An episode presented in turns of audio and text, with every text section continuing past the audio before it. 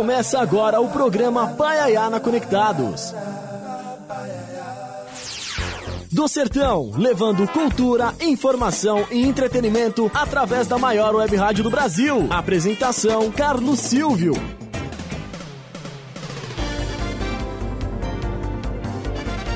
Olá, ouvintes conectados. Muito obrigado a você que está conectado com a gente através do site www.radioconectados.com.br.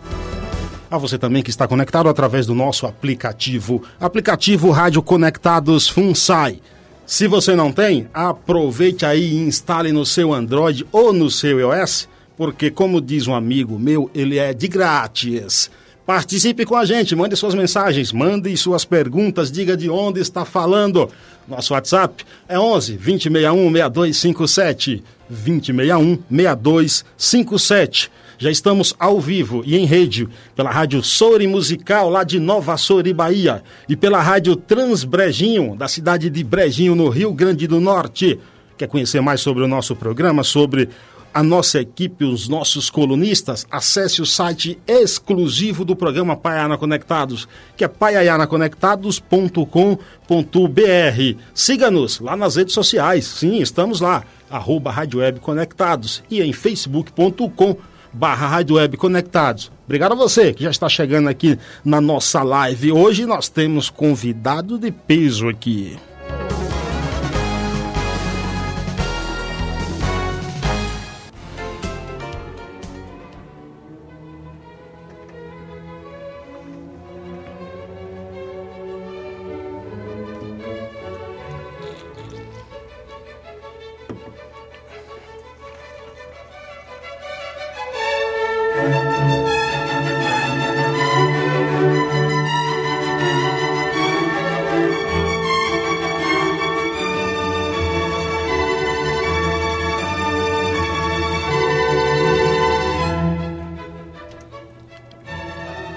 Ele é maestro, compositor, arranjador, diplomou-se em regência sinfônica pela, Universi pela Escola Superior de Música da Universidade de Freiburg, na Alemanha. Fez curso de alta interpretação sinfônica com Sir John Barbirolli, de quem fui assistente. Viveu na Alemanha por mais de 10 anos, atuando também na rádio e na TV é, regendo algumas das maior, mais importantes orquestras, inclu, inclusive a Filarmônica de Berlim. Compôs mais de uma centena de trilhas sonoras para teatro, televisão e cinema. Uma seleção dessas trilhas foi gravada pelo Sopro da Filarmônica de Berlim. Em sua passagem pela MPB, foi um dos fundadores do Tropicalismo, autor do arranjo original da música Tropicália de Caetano Veloso. Também autor do hino oficial da Universidade de São Paulo. Ocupou os seguintes cargos: Instituto Estadual, diretor do Instituto Estadual de Comunicação do Rio, hoje Secretaria da Cultura, da Rádio Roquete Pinto, supervisor musical artístico da Rede Globo, diretor de teatro do Municipal de São Paulo, do Teatro Municipal do Rio de Janeiro, do Festival do Inverno de Campos do Jordão, da Universidade Livre de Música, do Centro Cultural de São Paulo, regente titular da Sinfônica do Teatro Municipal de Brasília, criou a Amazonas Filarmônica, com músicos de várias partes do mundo, apresenta há mais de 30 anos ininterruptos o programa Fim de Tarde pela Rádio Cultura AM 103.3 é membro da Academia Nacional de Música, recebeu o Gran Cruz do Mérito Cultural do Ministério da Cultura. Igual honraria também foi concedida pela presidência da Hungria. Tem cinco livros publicados, mais de 500 artigos. Foi eleito por unanimidade para a Academia Paulista de Letras para ocupar a cadeira de número 3 que pertenceu a Mário de Andrade. Senhoras e senhores, com vocês aqui no programa Página Conectados eu recebo Júlio Medalha. Grande prazer de estar aqui com vocês. Obrigado por aceitar Sou o convite. também radialista, como vocês. Obrigado por aceitar o convite. Todo, todo meu, todo meu prazer. Você sabe que nós temos algo em comum. Várias coisas. Primeiro, que eu morei na Bahia há muitos anos. Sim. Segundo, porque eu faço rádio como você. Tem outra coisa que você não sabe. Não. Eu sou goleiro de futebol de várzea. Você foi goleiro de futebol de várzea? Ah, foi goleiro, sim. Entendeu? Minha mãe, inclusive, fazia as joelheiras para mim jogar futebol lá na, na várzea da Lapa, quando eu era criança. Era uma época que se usava joelheira, né? Exatamente, Também, é, para é. não ralar os joelhos. E, e palmeirense é. Palmeirense, claro, palmeirense. Eu queria, inclusive, ser jogador de futebol, né? Porque eu morava perto do Palmeiras. Eu pulava um muro do Palmeiras para assistir os, os, treinos lá na quarta-feira à tarde, né? E eu era apaixonado pelo Oberdan Catani, que era um grande goleiro que o Palmeiras Sim, teve, né? Claro. Aliás, tive o prazer até de conhecer no fim da vida dele, dar uns beijos na testa dele. E, mas aí no Palmeiras naquela época tinha uma orquestra. O Palmeiras tinha uma orquestra sinfônica, olha, olha que só. coisa curiosa. Uh, era uma orquestra de amadores, mas quando eles davam os concertos, eles, eles colocavam alguns profissionais para dar uma ajudinha e faziam concertos maravilhosos. Aí eu fui tocar violino na orquestra. Em vez de ser goleiro, fui ser violinista e depois fui ser maestro. Você vê como é que é a vida, né? Como é que se deu o primeiro contato com a música, o, o maestro? O contato com a música foi o mais acidental possível, porque na minha família ninguém é músico. Nenhum. Meu pai vendia peças de automóvel, a minha mãe era, era costureira. Os meus tios, um trabalhava numa empresa de chapéus, o outro trabalhava, tinha um, um restaurante na Lapa. Cada um tinha uma profissão completamente diferente do outro, sendo que nenhuma delas era da área cultural. Mas um dia minha mãe contratou uma empregadinha que vinha lá do interior de Minas, tá? ela trazia uns, uma sacolinha assim, debaixo do braço, com um monte de bagulho lá dentro, e tinha um violininho lá dentro. Um violino Sim. três quartos, esse menor para criança, né? Sim. E ela mexia tal, aquele violino, aí eu comecei a brincar com aquele violino. Aí eu comprei umas cordas, minha mãe comprou umas cordas, esticou e o violino começou a tocar de verdade. Né? aí, só. sem ter estudado sem nada, eu comecei é, fazia uma, uma outra sonoridade e cheguei a tocar Noite Feliz. Nunca me esqueço disso aí. Que maravilha. Fui, fui me apaixonando por música, pelo som mágico daquele instrumento. Aí a minha mãe foi descobrir lá uma, uma parente longínqua que morava não sei aonde lá, que tocou violino nos tempos do cinema mudo. Aí vamos atrás dessa tia Julieta, né? Da tia Julieta. Aí ela me deu umas aulas de música, eu, aí eu, eu, e um tio meu, que era médico, era um médico maravilhoso lá da Lapa, ele, ele curou uma vez uma pessoa lá muito. Que era, que era pobre, mas que tinha um violino em casa, não sabia como pagar. Com o pagamento, ele deu aquele violino para o meu tio. O meu tio aceitou aquilo para uma coisa simbólica, né? Sim. E esse meu tio, depois, quando viu que eu estava estudando muito, me deu de presente. E o violino era muito bom, muito bom. Aí eu. Aí realmente ganhou uma sonoridade o meu estudo, aí, aí me apaixonei pela música. Fui indo, foi indo, foi indo, aí e quando o é que, feitiço foi tocado. Quando é que vem o apoio do real da família? Assim? A família odiava isso, né? Eu tinha que estudar música clandestinamente. Com exceção desse meu tio que deu o violino, ninguém queria que eu estudasse. Não, pelo amor de Deus, música é uma profissão muito difícil. E meu pai tinha uma casa de peças de automóvel, ele queria que eu seguisse ali administrando aquela loja de automóveis dele e tal, mas ele preferia, no fundo, que eu fosse médico, ou dentista, ou engenheiro, que eu fosse doutor. Né? É. E ele não queria saber de, imagina, pelo amor de Deus, música, isso aí. Inclusive porque ele, ele, ele tinha a loja dele lá na Vida São João. Sim. E ele trabalhava no Citibank, né? Trabalhava com o Citibank. O Citibank era na Avenida São João, lá na, na, na ali perto do prédio do, onde é o Banespa hoje, né? Então ele ia de um lado para outro. Ele passava na esquina da, da, da, da Ipiranga com a São João, e lá tinha um grupo de músicos que ficava com os instrumentos no chão.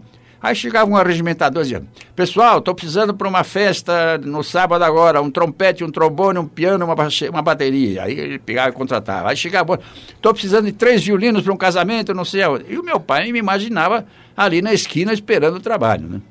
Mas aí eu fui estudar clandestinamente na, na Escola Livre de Música, que depois criou uma, sub, uma filial lá na Bahia, Seminários Livres de Música.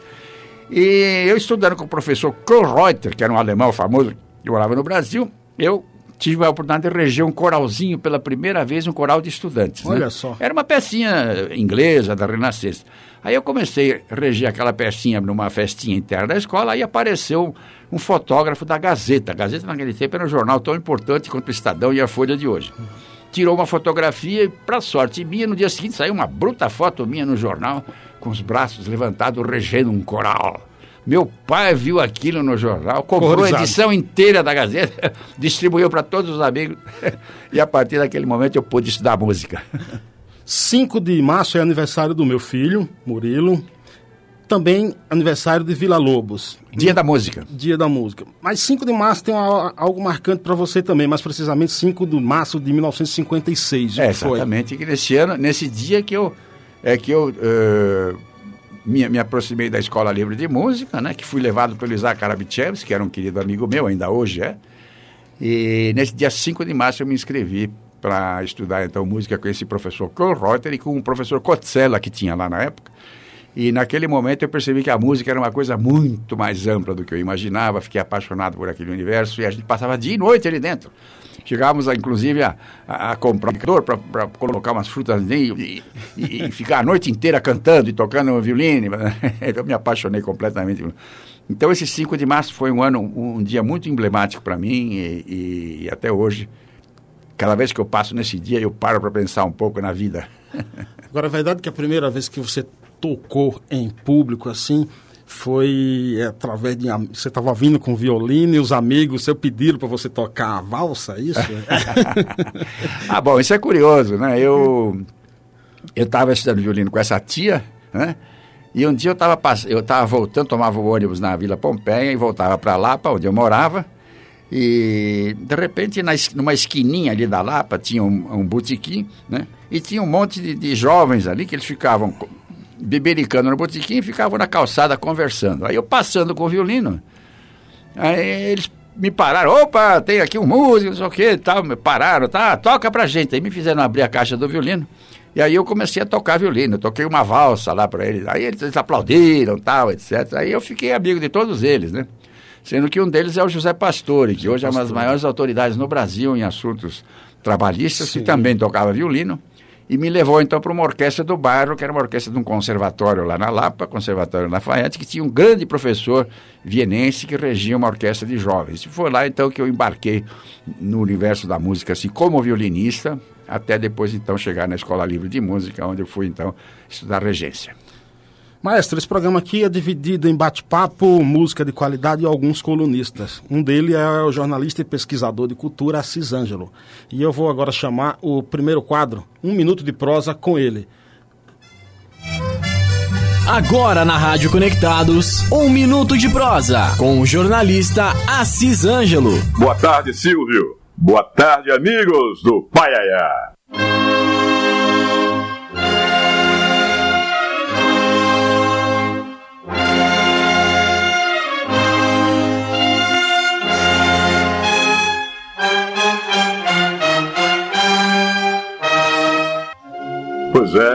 Sempre surpreendendo, né? Esse grande apresentador é o Carlos Silvio, não é brinquedo, não. Olha só, gente, quem está aqui hoje? É ele, maestro. É, esse daí, Júlio Medalha.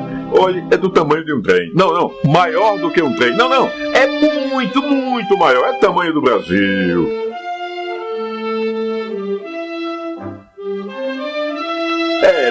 Riacho que banha minha terra é, é o Atlântico. Eu sou da Paraíba. Pois é, Júlio Medalha começou já crescendo que nem um foguete, né? Ali nos anos 70 com a Tropicália, ele, esse daí, o maestro, já botou pra jambrar. Fez bonito, a marca dele está lá no tropicalismo. Mas ele não basta a si próprio, ele vai, vai, vai, e vai longe, e vai longe, foi muito longe. Ele entrou nas grandes salas de espetáculos, é, acompanhou, regeu grandes artistas do mundo erudito, no Brasil, no exterior, escreveu vários livros falando da música popular e também também da erudita.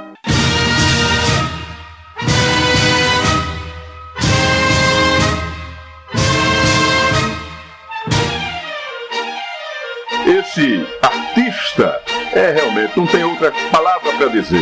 É enorme, é grande, faz orgulho, é um orgulho do Brasil. Viva Júlio Medalha! Programa Pai Aiá.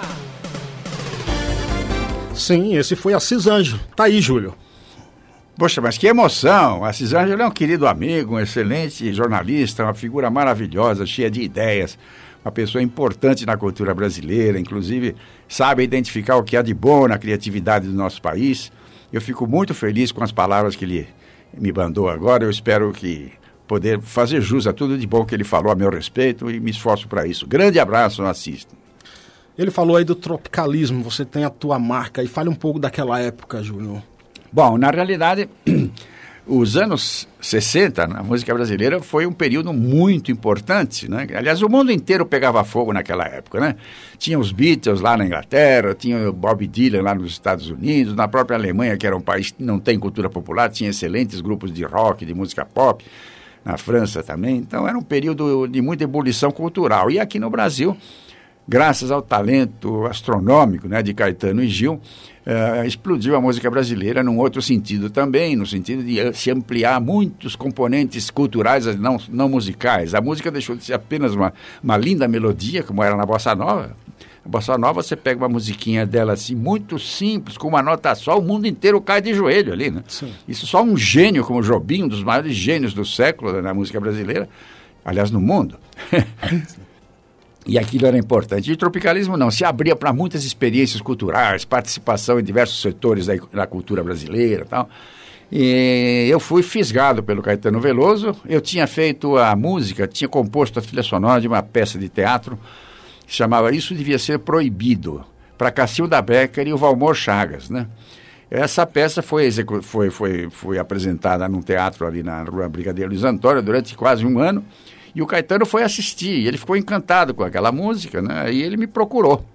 Aí ele foi à minha casa e com um violãozinho, olha, eu tenho uma música aqui que talvez se pudesse arranjar tal. Falei, deixa eu pegar um gravadorzinho. Tinha um gravadorzinho daquele de quatro pistas, que é. rotação bem lenta, bem sem vergonha. Falei, grava aí, Caetano.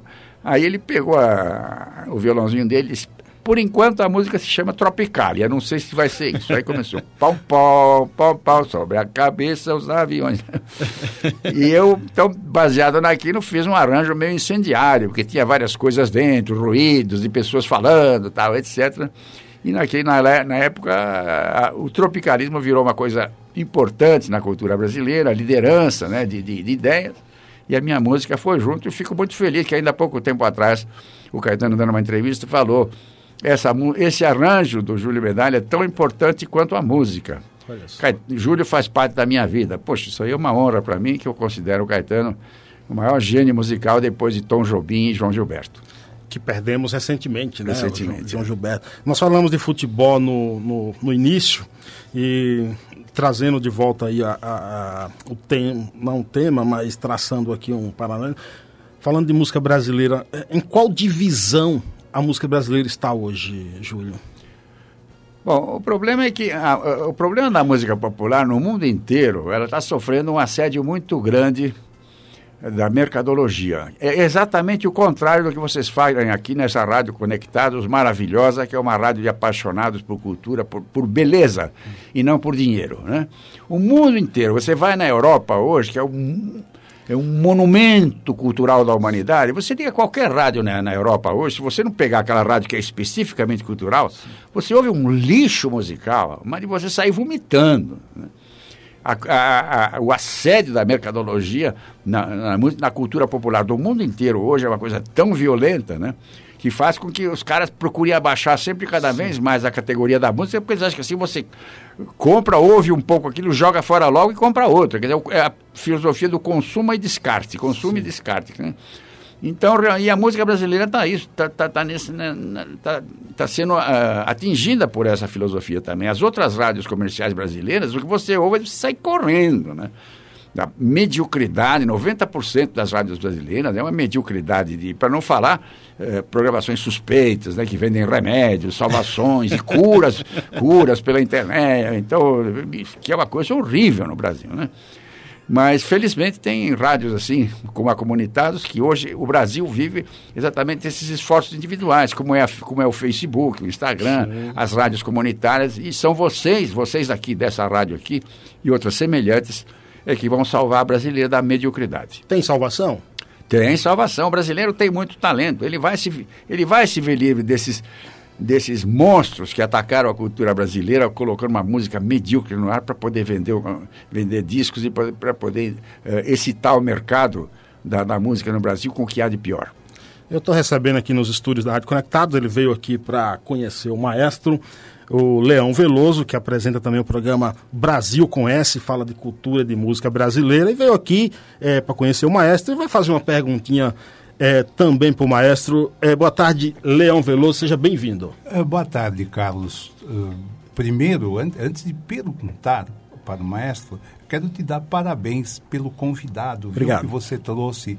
Que, que, que alegria né? É, poder partilhar aqui com você da presença do, do, do, do maestro Júlio Medalha, entendeu? E colocar o seguinte, né? Eu, eu, na, lá na antessala eu já estava contando para ele. Eu, maestro, eu, eu é, como, como di, dizia Paulo Vanzolini, né? o Paulo Vanzolini falava assim, olha, eu faço música, mas não sou capaz de identificar um dé, de um, um dó, de um, de um ré, não é? E eu digo mais, eu de música eu conheço bem. Se o senhor me mostrar, eu conheço bem a clave de sol e o pentagrama, só. Né? Depois as outras notas eu não vou. Mas eu gosto demais de, de, de, da música brasileira, por isso que eu faço o Brasil com S e procuro dentro da, do, dos meus limites, não é? dentro do, do, do, do, pouco que eu, que, eu, que eu vou aprendendo, eu vou, vou falando da música brasileira. Mas é, é, nós temos que levar em consideração o seguinte, não é, maestro? Não sei se o senhor, o senhor pensa assim. O que é bom é para sempre, não é? Tem o descartável aí que o senhor falou, mas a gente pega um exemplo, não é, na música brasileira, um exemplo. Pega um carinhoso de Pixinguinha e até hoje a gente ouve, até hoje tem gente que grava, não é? Pois é, é carinhoso não interessa para a indústria cultural, né? Porque ele foi feito em 1918 e até hoje se canta. O pessoal não quer isso. O pessoal quer uma música que ele compra, ouve um pouquinho, joga fora e compra outra, para excitar o mercado, porque as turbinas do mercado não, podem, não podem deixar de estar aquecidas. Então nós somos vítimas dessa mercadologia medíocre aí.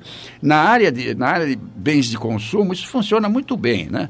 Quando se faz um celular novo, que tem uma pecinha a mais, etc., você joga fora esse e compra outro. No carro, Exatamente. você compra um carrão ali, uma marca famosa, etc. Depois, o próximo, no próximo ano, a marca famosa mo monta um novo carro que tem um botão a mais, onde você aperta, acontece isso e aquilo, você joga fora um terreno. Quer dizer, na, na área de bem de consumos materiais, isso funciona muito bem. Mas quando você aplica isso às coisas da criatividade, da alma, isso não funciona. Porque a criatividade da alma tem outras características que não se liga a, a, a essa violência mercadológica. A alma é uma coisa muito sofisticada, tem, tem recursos gigantescos de uma sensibilidade só ela tem, entendeu? Então você não pode tratar a criatividade de uma melodia como você trata um, um, um celular. E, infelizmente, no momento está se confundindo essas duas, eh, essas duas atividades humanas e em prejuízo da música, das coisas da alma e das coisas sensíveis. Ah, ah, as pessoas têm uma certa preguiça de pensar e por isso ouvem essas coisas assim. Não, não é preguiça de pensar, é que o bombardeio é tão gigantesco. Você convive dia e noite, né, no, no elevador, no restaurante, nas rádios, etc., que de repente você as novas gerações vão, vão, vão chegando e vão achando que música é aquilo. Sim. Exceto as pessoas que se revoltam por razões especiais, individuais.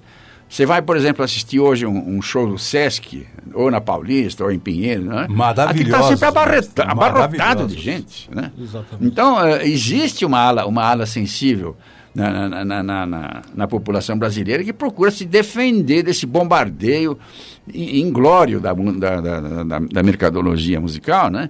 E as pessoas assistem. Agora, evidentemente, a maioria sucumbe a esse bombardeio, porque não, não dá para não dá para se proteger disso. Né? Você liga qualquer rádio aí no Brasil, só tem esses, essas duplas caipiras, por exemplo, que de sertanejo não tem nada. Uhum. Isso aí, isso aí é, lembra mais aquele boleirão brega de, de puteiro de casa de Porto, né? Ou então aqueles antigos pagodes que tinham por aí, agora diminuiu um pouco a hora do pagode, mas que todo ele junto não vale uma pausa de uma música do Cartola, né? Então você, eh, evidentemente, quando eu participei, por exemplo, dos festivais da TV Record nos anos 60, me lembro de 68, que teve Domingo no Parque, Alegria, Alegria, Eu e a Brisa, Ponteio, dizer, músicas de, de, de, Roda Viva, né? Sim eh, músicas que, de uma qualidade musical, de uma beleza, né, de uma li, absolutamente ligada no contexto cultural da alma brasileira, né, uma coisa do outro era tão de alto nível o negócio e no entanto a TV Record Aliás, a televisão mundial bateu um recorde de audiência. A TV Record, com aquela música de altíssima qualidade, nesse festival conseguiu 94,3% de audiência. Isso foi parar no Guinness Book, maior audiência de televisão no mundo. Ou seja, o brasileiro sabe identificar onde fica a música de boa qualidade. Mas depois de algum tempo, como cresceu demais na mercadologia musical, aquilo foi. O pessoal foi bombardeando a, a, a, a audição das pessoas com um tipo de música mais simplória, para com isso eu vendo mais depressa as minhas coisas, e com o tempo eles foram ganhando a parada, né? Eu gostaria de convidá-lo agora para ouvir uma música boa, maestro, que também serve como, entenda também como uma homenagem do nosso programa. Pessoal, participe, mande perguntas, mande mensagem, diga de onde está falando. Hoje recebendo aqui o maestro Júlio Medalha. A gente volta já.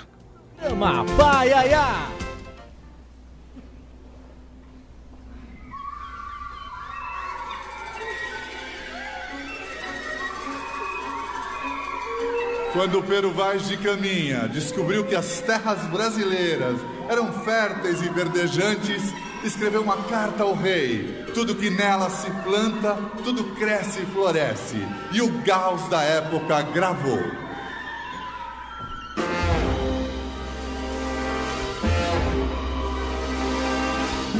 Sobre a cabeça os aviões, sob os meus pés os caminhões aponta contra os chapadões meu nariz.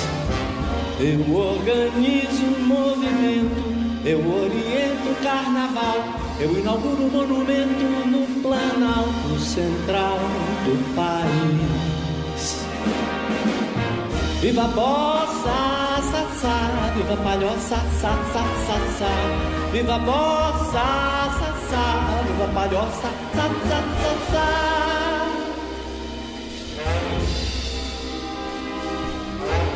O monumento é de papel crepom em prata, os olhos verdes da mulata. A cabeleira esconde atrás da verde mata, o luar do sertão. O monumento não tem porta, a entrada é uma rua antiga, estreita e torta. No joelho, uma criança sorridente, feia e morta, estende a mão. Viva a mata, ta, ta, viva a mulata, ta, ta, ta, ta. Viva a mata, ta, ta, viva a mulata, ta, ta, ta, ta.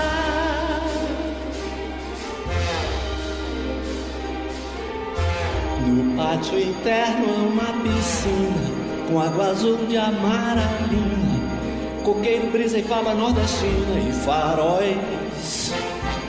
Na mão direita tem uma roseira autenticando eterna primavera. E no jardim os urubus passeio a tarde inteira entre os girassóis. Viva Maria, ai, ai, ai, viva Bahia, ai, ai, ai, ai. Maria, ai, ai, ai, viva Bahia, ai, ai, ai, ai.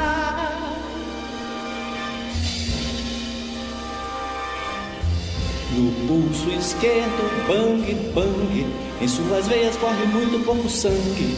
Mas seu coração balança um samba de tamborim Emite acordes dissonantes Pelos cinco mil alto-falantes. Senhoras e senhores, ele põe os olhos grandes sobre mim. Vive Iracema, mamá Vive Ipanema, mamá, mamá Iracema, mamá Vive Ipanema, mamá,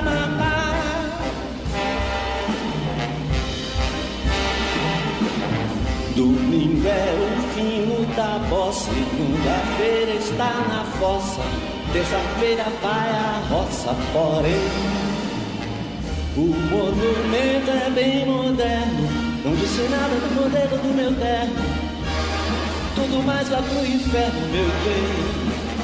Que tudo mais vai pro inferno, meu bem. Viva a banda, da, da, Carmen Miranda, da, da, da, da.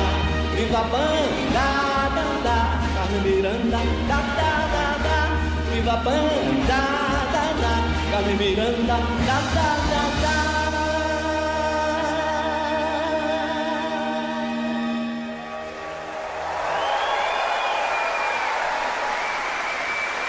Paiaiá na Conectados. Apresentação Carlos Silvio programa Paiana Conectados, você ouviu aí Caetano Veloso com Tropicália, arranjos do maestro Júlio Medalha e ele também fazendo a regência nesse dia. É, quando foi isso, maestro? Bom, esse foi o dia mais feliz da minha vida, né? Vocês captaram isso aí. E é uma homenagem, é uma homenagem que, eu, que eu recebi de muitos amigos aí, da Sala São Paulo, da Rádio TV Cultura, de amigos em geral. No dia que eu completei 80 anos, né? É, eu soube que eu ia reger lá umas peças num concerto que ia ser transmitido pela televisão, da, uma orquestra da Rádio Cultura, sinfônica e tudo. Aí eles me trancaram num quarto lá, eu não podia sair de lá. e aí começou, sabe, começou a acontecer alguma coisa lá na sala São Paulo. De repente apareceram duas pessoas, me pegaram, pelo, me puxaram pelo colarinho, me puseram num quarto fechado, sem luz, que no fundo era um, era um, era um quarto que ficava entre a, o corredor da, da, da, sala e a própria sala São Paulo. Quando abriram a porta, me empurraram. Tinham dois cantores maravilhosos cantando uma música linda, traduzida por mim para o português. E me levaram para o palco, aí a sala São Paulo inteira levantou e me aplaudiu, né? E foi maravilhoso esse momento. E nesse momento, então, eu subi ao palco e lá tinha exatamente a Sinfônica, e eu regi algumas peças do programa Prelúdio que eu faço na TV Cultura. E, e, por fim aparece o Caetano Veloso lá, então, e canta a música Tropicália, cujo arranjo eu havia feito assim, exatamente 50 anos atrás. Então foi um momento emocionante, eu estava realmente quase explodindo mesmo, porque ali não, não, não, não dava para segurar a emoção, chorava que nem criança. E tive a, a felicidade de ver que a, que a, cidade de São Paulo agradeceu por um pouquinho que eu fiz por ela. Né? Isso é importante, justo, justo. Por falar em música, vem aí o nosso segundo quadro. Jornalista e crítico musical Sérgio Martins com todas as notas. Programa Paiaiana Conectados apresenta Todas as Notas com o jornalista Sérgio Martins. Olá, meus amigos do Pai Ayana Conectados. Olá, meu grande companheiro Carlos Silvio e olá para o maravilhoso maestro Júlio Medalha, cujo livro Música Impopular por muitos anos foi a minha bíblia como jornalista no mundo do entretenimento. Mas hoje, maestro, e hoje, Silvio, eu quero falar sobre um pouco uma coisa mais digamos assim, profana. Mais especificamente no início dos anos 80, quando uma banda chamada Blitz misturou aquele canto falado que a gente via na vanguarda paulistana, de um Marrigo Barnabé, por exemplo, com aquele humor tipicamente carioca, com letras falando sobre batata frita, chope e relacionamentos amorosos que não dão certo. A Blitz foi uh, uma das principais bandas dos anos 80 e embora tenha passado por algumas uh, dissoluções, até hoje ela se mantém inativa. E ela também é tema de um documentário que está em cartaz no canal Curta. Chama-se justamente As Aventuras da Blitz. O que mais me atrai nesse documentário é que normalmente quando se faz um retrato uh, de algum artista brasileiro, vira tudo uma versão muito bonita, tudo uma coisa meio branca de neve, sete anões, né? tudo muito bonitinho, que as bandas são, são interessantes, todo mundo se amava, e no final elas terminam e ninguém sabe por que elas terminam. Esse documentário da Blitz, não. Esse documentário da Blitz, uh, ele mostra uh, um pouco da, da, da, celeuma que se tornou a banda, com, com, com, com a racha entre o Evandro Mesquita, que até hoje é o dono da marca, com o Ricardo Barreto, que era o guitarrista e um dos principais compositores, Uh, tem momentos engraçadíssimos que uh, mostram que o Juba, o baterista que está até hoje, foi rejeitado pelas, pelas vocalistas porque ele era feio e careca. Aliás, é um dos momentos mais saborosos, mas principalmente mostra como a Blitz tinha uma preocupação de unir sua musicalidade com uma presença cênica.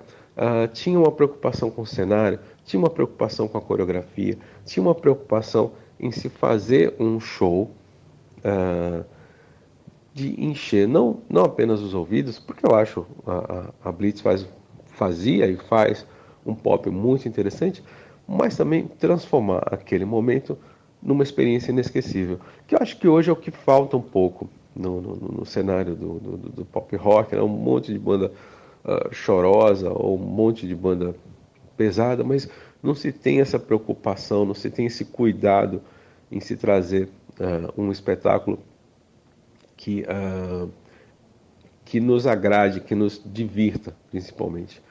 Uh, em tempos de coronavírus, em que todo mundo está trancado nem só nas suas casas, eu acho que as aventuras da Blitz, atualmente em cartaz no canal Curta, é a melhor opção. Muito obrigado e até a próxima. Programa Pai Aiá. Esse foi o jornalista Sérgio Martins com o quadro Todas as Notas. Ele falou aí em, em, coronavírus. Atenção aí vocês, tome os devidos cuidados, siga orientações dos médicos, dos profissionais e não repassem informações que vocês não saibam a fonte via WhatsApp. Toma muito cuidado. Aqui com a gente também está Silvia Lima Ramos, está lá em Salvador ouvindo a gente. Norma Matos aqui em São Paulo, minha esposa Gleice Fonseca e Murilo também ouvindo a gente. Ana Ruth, A. Salles, Gilmar Ferreira, Márcio Nunes, Luciano Melo, muito obrigado. Edivânia Cruz, Michele Borges, lá em Belfor Roxo, é, Rio de Janeiro. Célio Ferreira, Fábio Norberto, Gildásio José, é, Mará também aqui com a gente, dizendo aqui programa é, para quem tem sensibilidade e cultura. Gosto muito, muito obrigado. Joelha Menezes, lá em Coronel Fabriciano, ouvindo a gente. Alexandre Nunes, também tá aqui em São Paulo. Márcio Nunes, ele que manda um abraço aqui para Espédio, para mandar um abraço para a esposa Marlete Alves, que está ouvindo. Muito obrigado a todos vocês. Mandem suas perguntas, suas mensagens. Diga de onde está falando também. Recebendo aqui hoje o maestro Júlio Medalha. Maestro, falando um pouco de música clássica, música erudita aí, é, é sempre foi tratado um pouco, acho que é um, um estereótipo, é, de que essas músicas são muito complexas, muito complexas e para uma elite. Por que, que essa música não chega muito ao, ao povo, ao povão? Por quê?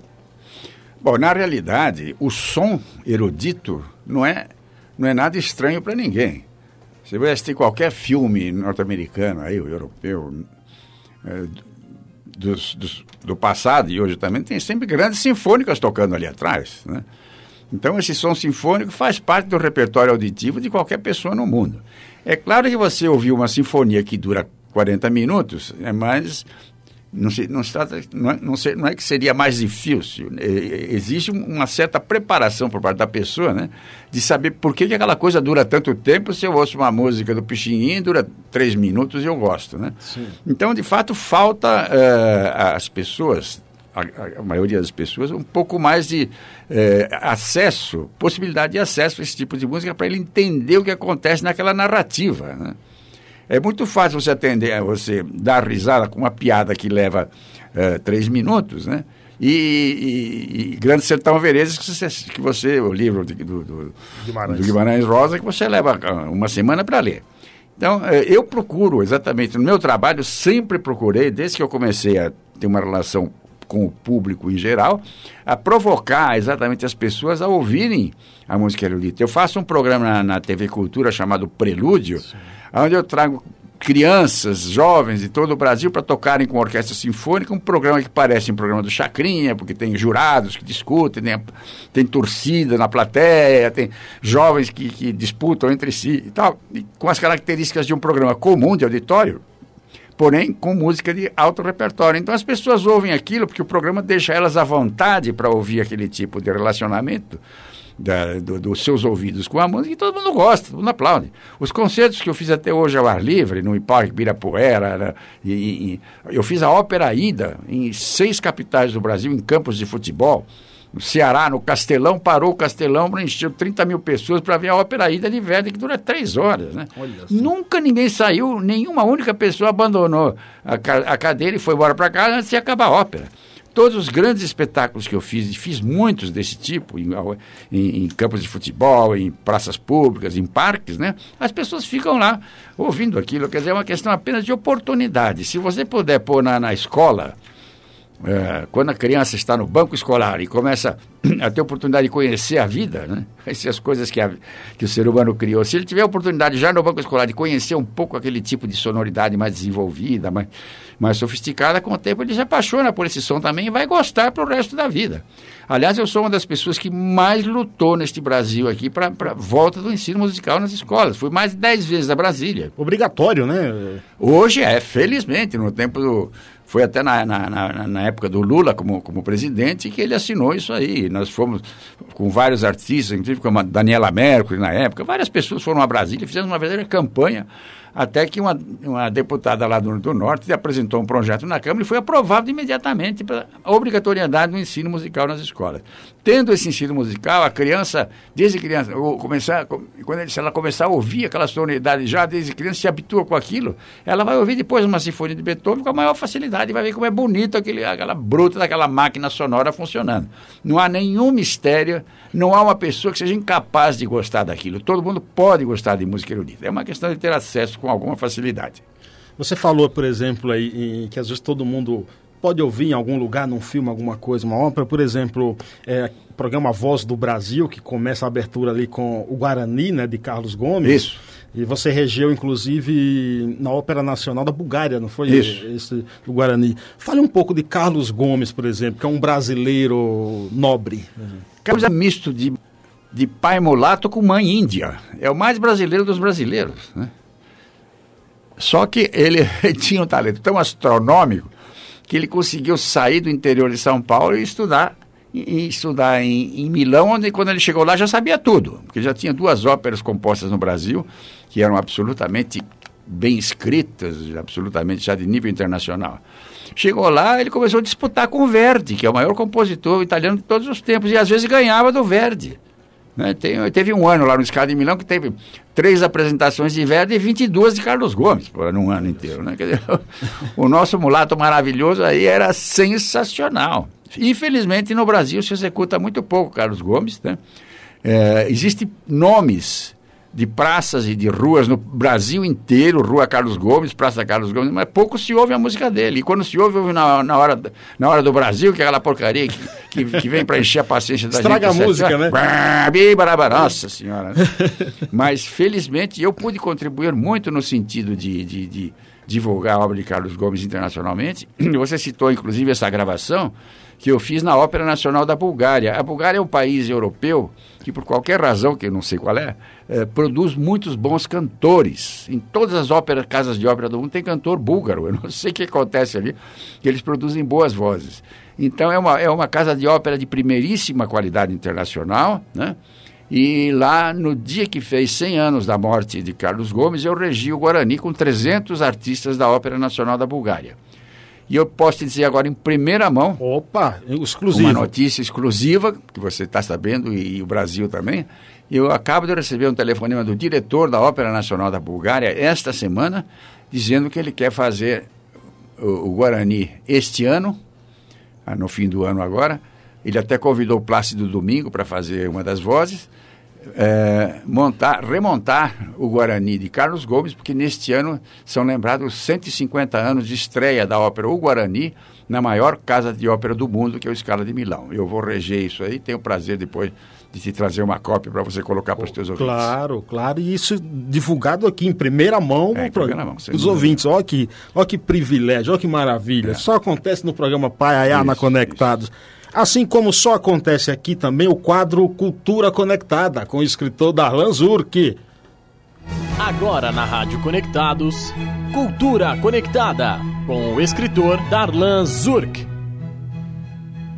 Boa tarde, Carlos Silvio e ouvintes ou internautas do programa Paiayana Conectados. Existe a história sobre um acerto de contas depois do juízo final entre a humanidade e Deus. A humanidade apresentaria o que fez de melhor durante a sua existência, visando uma nova chance. Se isso fosse verdade, com certeza daria uma excelente impressão a Deus a maravilha do gênero humano chamada Carmen, uma ópera do compositor francês Georges Bizet, nascido em 1838 e falecido em 1875.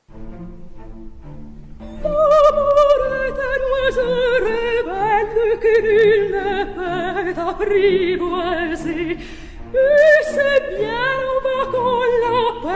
si convient de refus. A peça Carmen, conhecida também como Rabaneira em razão do gênero musical cubano de compasso binário, é uma ópera em quatro atos, apresentada no ano de morte de Bizet, escandalizou a sociedade na época, foi reprovada pelos críticos e está até hoje sob suspeita de plágio em um dos trechos. Bizet teria feito cópia de um trabalho do compositor espanhol Sebastián Iradier. A história se passa em Sevilha, Espanha, e, apesar do aparente lado cômico, é um drama sobre amor e ciúme. A personagem Carmen, uma cigana cobiçada por todos, tenta atrair a atenção do militar Dom José, que namora Micaela. Carmen depois flerta com outros personagens. Quarto ato da peça, no qual está a música deste quadro, retrata Carmen esclarecendo para Dom José que prefere a morte a perder a liberdade. Na música, Carmen fala, canta em francês, pois a peça original foi escrita assim. A interpretação aqui é de Angela Georgio, ela diz, abre aspas, o amor é um pássaro rebelde que não se pode aprisionar, e é em vão que nós o chamamos, se lhe convém recusar. Nada funciona, ameaça ou prece. Um lhe elogia, outro emudece. E é a outro que eu prefiro, que nada disse, mas que me apraz. O amor é um infante cigano, que jamais, jamais conheceu a lei. Se você não me ama, eu te amo, mas se eu te amo, cuide-se. Fecha aspas. Dom José esfaqueia Carmen, que não queria ir com ele e que provavelmente não amava ninguém, e ele se entrega às autoridades. Obra magnífica de Bizet. A humanidade parece ter saída e pode conseguir nova chance com Deus, supondo que ele de fato existe. Tu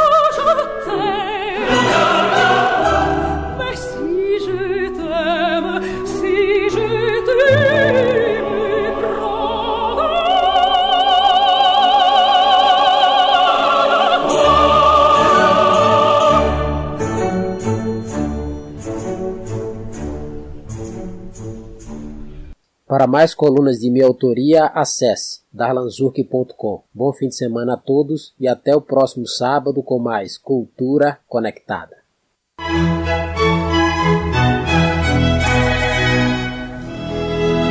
Programa Paiaiá.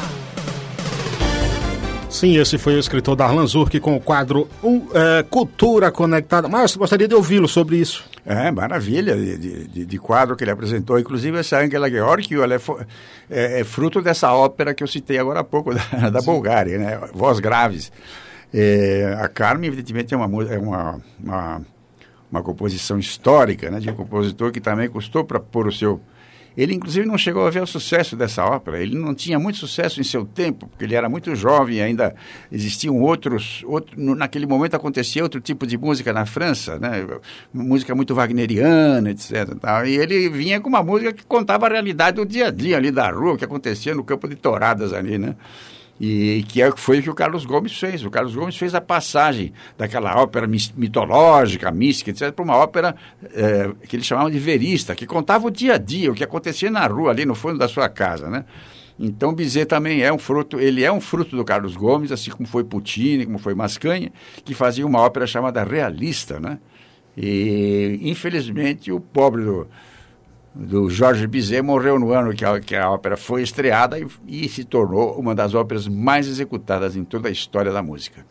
Se você tivesse que dar um conselho para alguém que estivesse afim de ouvir uma música boa ou como acessar, o que você falaria?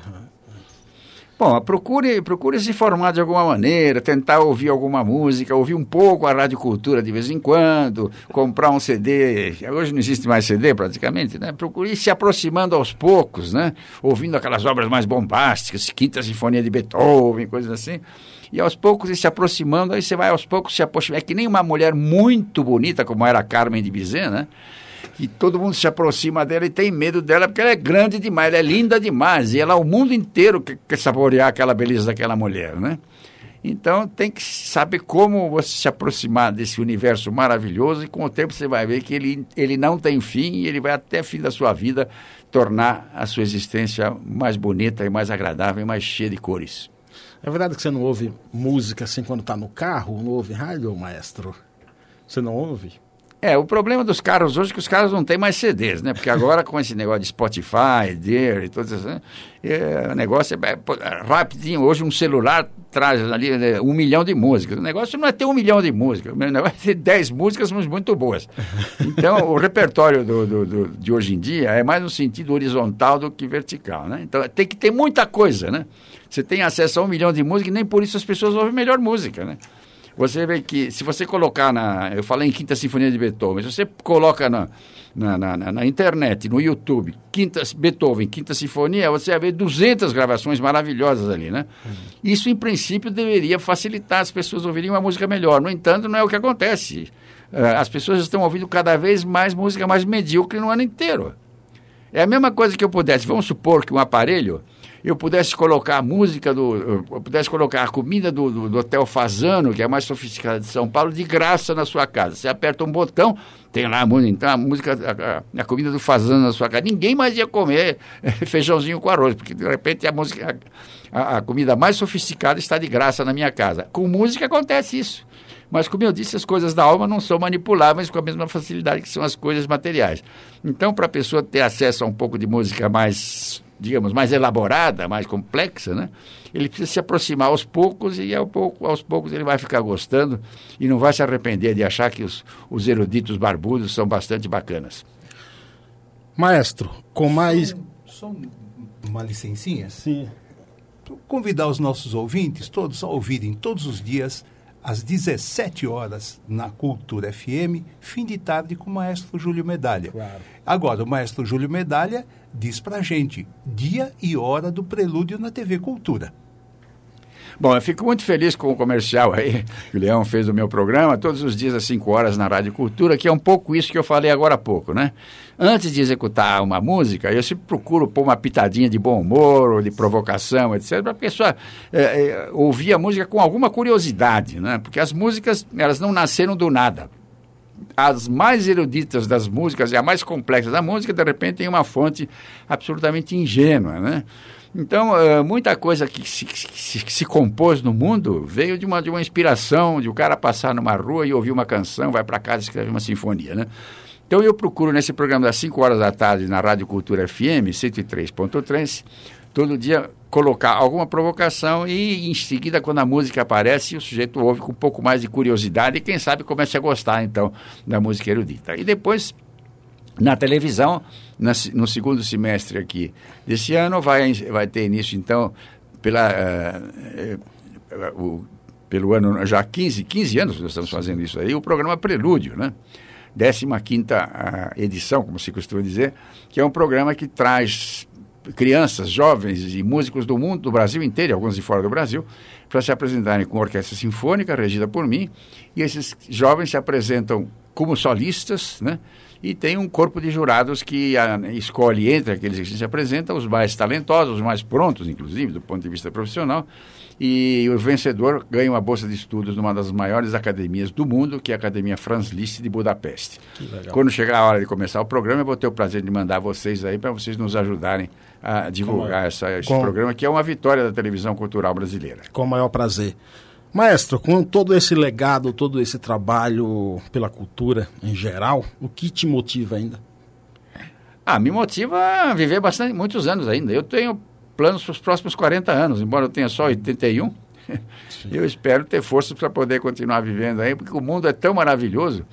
Existe o mundo da mediocridade, que fica consumindo as coisas mais, mais primárias, que infelizmente é o que está sendo veiculado na área musical, e não só na música, em outras áreas também. Né? É, é mais fácil você gostar de uma coisa simples e sem elaboração do que uma coisa mais elaborada, mais trabalhada, que conta com a inteligência humana um pouco mais numa faixa mais elevada de sua criatividade, que é gigantesca. Né? Então eu procuro sempre fazer, eh, em, todo, em tudo aquilo que eu faço, eh, eu procuro colocar um, um, um, um, pouco de feitiço de uma coisa de nível musical elevado para poder tornar as pessoas mais agradáveis. Né? Maestro Júlio Medalha, um abraço aqui para Jocélia Santos lá no Paiaiá ouvindo a gente, Ramon Ramos também lá em Nova Soura ouvindo a gente, grande abraço para todos vocês. Maestro, Digamos que faltasse aqui apenas três minutos para eu terminar o programa e eu não tivesse mais nenhuma pergunta para fazer e você não tivesse mais nada para responder. E eu é, teria as seguintes opções para compor esses últimos três minutos tocar uma música do Luan Santana, uma música da Anitta ou deixar em silêncio? O que o senhor escolheria? Ah, o silêncio é maravilhoso nesse caso. o silêncio você, é, o silêncio é mais nobre do que Jojo Todinho, isso eu garanto para você. Que é como ela, ela se auto classifica que ela tem muito orgulho de dizer que ela é a rainha do punk da putaria, com o perdão da palavra, né? Quer dizer, o Brasil realmente está sendo imbecilizado por essa indústria cultural e por essa internet que veicula o que há de pior aí eh, contra aqueles que procuram fazer uma música de qualidade. E se o programa estiver no fim, o que eu posso dizer a vocês é que eu peço a vocês que distribuam Sim. pelo Brasil inteiro o modelo desta rádio aqui, entende? Para que haja muitas rádios conectadas no Brasil, como a que vocês fazem aqui, com esforço individual, sem pretender ganhar dinheiro com a coisa, mas tentando passar uma informação para tornar o ser, ser humano melhor. Esta aqui é um modelo de rádio que eu espero que se tivesse uma em cada cidade do país, o Brasil estaria completamente salvo da mediocridade. Maestro, se esse fosse o meu último programa de rádio aqui, eu sairia daqui hoje como se tivesse ganhado um Oscar, um prêmio ao te entrevistar. Sinto-me honrado e gostaria de agradecer a tua presença aqui. Mas você merece um Oscar por, pela rádio e pelo teu programa. Muito obrigado, viu, maestro? Leão, muito obrigado. Obrigado pelo convite e obrigado, maestro. A você que nos acompanhou até agora, acompanhe o Maestro todos os dias às 17 horas na Rádio Cultura 103.3 com o programa Fim de Tarde, música de qualidade e cultura em geral. Um bom fim de semana a todos. Termina esse programa feliz da vida e orgulhoso por fazer isso tudo com amor. Fui. Você ouviu o programa Paiaiana Conectados do Sertão, levando cultura, informação e entretenimento através da maior web rádio do Brasil. Apresentação Carlos Silvio.